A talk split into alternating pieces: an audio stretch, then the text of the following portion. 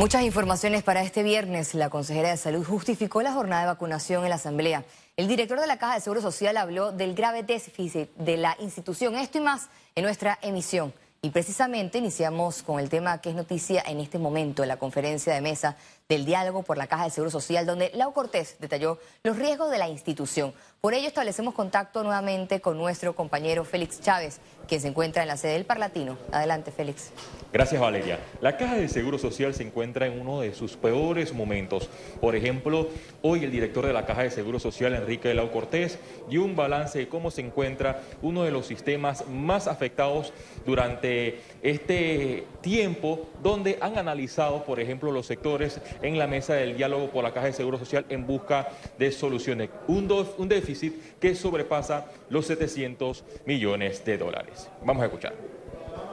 Entonces, en el 2018 hubo una disminución eh, de 48 millones de balboas que se tuvieron que tomar de la reserva. Hubo otra disminución en el 2019 de 249.9 y en el 2020 el preliminar establece que hay un, un déficit de 500 4 eh, millones de dólares. Por lo tanto, el fondo está camino a la insolvencia si no se toman las medidas. En su presentación, el director Enrique Lau Cortés también dio los últimos detalles de cómo se encuentra el conflicto internacional con la empresa FCC en el tema de la ciudad hospitalaria y de las adecuaciones que se proyectan para esta, este gran proyecto que podría estar eh, listo durante los próximos años si llegan a un acuerdo con la empresa española. Se pudo contratar la adecuación de este hospital llamado, entre comillas, COVID, con lo cual le dimos al sistema sanitario 300 eh, camas adicionales. Pero más temprano los sectores, dentro de este último día del diálogo por la Caja de Seguro Social en su segunda fase, tocaron el tema de los medicamentos y la falta de insumos. El director se defendió ante los cuestionamientos por parte de los pacientes que acuden a las instalaciones médicas y no reciben sus medicamentos. Se han especializado en pararse afuera del complejo donde es una institución diseñada para atender 20 mil personas por, por mes, que está atendiendo más de 60 mil, 70 mil personas. Siempre va a haber fila ahí, sobre todo por lo que explicó Mary. Y tenemos medios que se especializan en cazar la persona brava. Hay una fila enorme de gente feliz que sale con su receta, pero a los ojos de la población, en la caja todo el mundo sale bravo. Todo el mundo tiene una situación que le incomoda. La mitad de las personas que no reciben un medicamento no presentan una queja formal.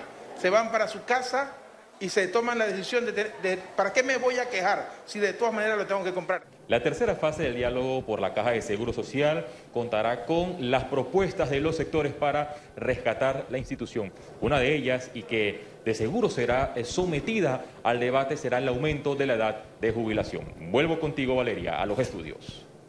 Muchas gracias, Félix, por tu completo reporte sobre esta noticia tan delicada para el país. Es importante conocer a fondo la realidad de la Caja de Seguro Social. Y continuamos con más informaciones. La ministra consejera justificó la vacunación de los diputados y funcionarios de la Asamblea Nacional quisimos priorizar, solicitamos priorización de sus grupos con enfermedades crónicas, mayores de 60 que no estuviesen vacunados, algunas personas que estuviesen más expuestas este, en atención a la comunidad y nos dieron una lista entonces de 500 personas que ellos priorizaron. Así que se les dio, así como se les dio a otras instituciones que también son grupos esenciales. Panamá alcanza el millón de vacunados contra el COVID-19. Esta semana, el programa ampliado de inmunización reportó que Panamá alcanzó más de un millón de dosis aplicadas de vacunas contra el COVID-19 en todo el país. Todo listo en la chorrera para la jornada de vacunación voluntaria con AstraZeneca el próximo 31 de mayo. Ya hay 15.000 citas agendadas. Nosotros a partir del día 31 de mayo, o sea, el próximo lunes, vamos a dar inicio con el autorrápido de vacunación en la Feria de la Chorrera con la vacuna AstraZeneca que va a estar disponible. Tenemos 15.000 citas ya agendadas eh, que van a estar funcionando a partir del día de lunes en la Feria de la Chorrera. A partir también de los próximos días vamos a dar inicio también a un proceso de vacunación en el Westland Mall con vacunación de, con vacuna perdón, de AstraZeneca en el distrito de Arraiján.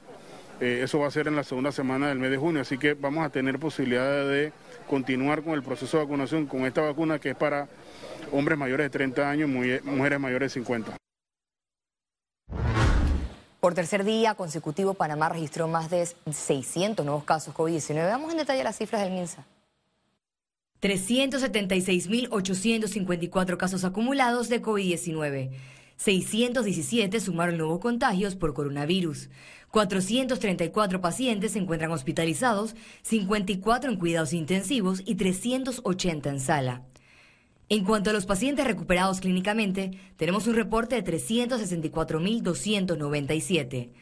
Panamá suma un total de 6.365 fallecidos, de los cuales 4 se registraron en las últimas 24 horas. El juez de garantías negó este viernes la solicitud presentada por la defensa del expresidente Ricardo Martinelli de prescripción penal en el caso de pinchazos. Durante la audiencia en el sistema penal acusatorio, el Ministerio Público sustentó que no ha prescrito dicha acción. Que la Fiscalía siempre ha sido objetiva, que la Fiscalía está preparada para una audiencia de juicio y que definitivamente pues tiene que presentarse a estos actos de audiencias que en su momento fueron pedidos por la defensa. Aquí lo importante es que la juez se manifestó de manera muy pero muy académica y en ese sentido determinó que definitivamente la pretensión solicitada por la defensa no era válida. La defensa del exmandatario presentó una apelación a esta decisión. Ya nos dieron los elementos suficientes y ya para la fecha de audiencia, que es el 4 de junio, a las 8 y 30 de la mañana, volveremos entonces a nosotros a reafirmar la tesis y nuestra teoría de que sí hay prescripción de la acción penal. A todos los diputados tienen que formularse la imputación, aunque sean procesos especiales. Y Ricardo Martinelli nunca, no existe evidencia porque no la hay de imputación en este proceso. Los querellantes defendieron la posición de las víctimas. La jueza de garantías X Martínez hoy ha explicado, cual si fueran niños de primaria, la defensa, por qué no ha prescrito la acción penal en este caso y no ha prescrito, entre tantas cosas, por la renuencia del procesado, esa rebeldía en encarar la justicia panameña. Por lo tanto, consideramos que esta es una victoria judicial importante para la víctima y para la querella, dentro de esta gran, gran preocupación que queremos de justicia y por lo tanto creemos que luego de la apelación, que es un derecho que tienen todos, el 4 de junio no va a quedar ni un obstáculo más para que el 22 de junio, de una vez por todas, el acusado Ricardo Martinelli Berrocal enfrente a la justicia. El 4 de junio se conocerá si el Tribunal de Apelaciones aceptará o no la petición de la defensa. Keren Pérez, Econews. El exfiscal Boris Barrios exigió al Tribunal Electoral establecer reglas claras de los perfiles de los aspirantes a constituyente. De los tres movimientos que hasta la fecha buscan reformas constitucionales a través de una asamblea constituyente paralela, solo Justicia Social inició el proceso de recolección de firmas. Panamá decide y Firmo por Panamá se acercan a la etapa de capacitación de los activistas. La excusa es que el Tribunal Electoral no quiere constituyente. Uno. Y al no querer constituyente, está esperando que las organizaciones no consigan las firmas correspondientes para no tener entonces que redactar un reglamento para la convocatoria a los 60 constituyentes. La constitución es muy clara y dice que el tribunal, una vez se hayan recogido las 580.742 firmas, lo reconocerá como tal y convocará a elecciones de constituyentes y en la convocatoria reglamentará o establecerá el sistema electoral aplicable, no antes de eso. El Tribunal Electoral se aferra al decreto 2 del 4 de febrero de 2021 para continuar con los pasos y evitar desde ya regular la convocatoria. Es después de que se haya logrado recoger esa cantidad de firmas de respaldo, es que el tribunal convocará, como dice la Constitución, y reglamentará la materia, no antes. Yo entiendo que algunos quisieran que se defina desde ahora cuál es el perfil de los requisitos. Es una, una inquietud, eh, me parece legítima y yo la comparto, pero nosotros nos debemos a la Constitución de la República. No podemos hacer algo distinto aunque haya nobles propósitos. El perfil de los constituyentes, ojalá que el país entienda que no puede estar eligiendo a corrupto, que no puede estar eligiendo la misma casta porque no va a haber cambio. Las agrupaciones recomiendan reglamentar la norma para evitar que personas condenadas, diputados o cualquier otras autoridades electas reformen la Carta Magna. Félix Antonio Chávez, Econ.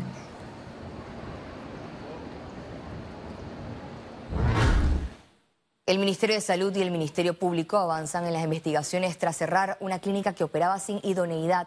Se trata de una clínica médica y estética ubicada en Pedregal, que no contaba con permiso de operación y brindaba servicios estéticos que solo puede realizar un médico estético, cirujano plástico o dermatólogo.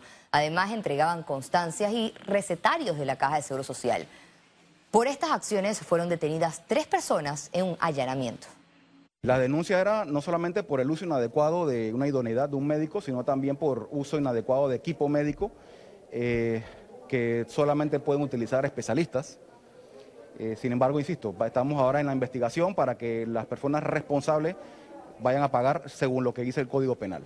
Parte de la denuncia fue eso, ¿no? Personas que fueron a atenderse ahí y recibieron una atención inadecuada, un tratamiento inadecuado, pero insisto, todo está en investigación y para no entorpecerlas no puedo mencionar eh, más detalles al respecto. Avanzan las investigaciones en la Lotería Nacional. La Autoridad Nacional de Transparencia y Acceso a la Información realizó inspecciones en cinco agencias. La ANTAI realizó inspección ocular simultánea en cinco agencias, entre ellas la sede central. Esta acción forma parte de la investigación que adelanta la institución luego de dos denuncias presentadas por supuestas irregularidades con los pagos del premio del gordito del Zodiaco. Durante una gira en Colón, el presidente Laurentino Cortizo anunció la designación del nuevo director de la Policía Nacional.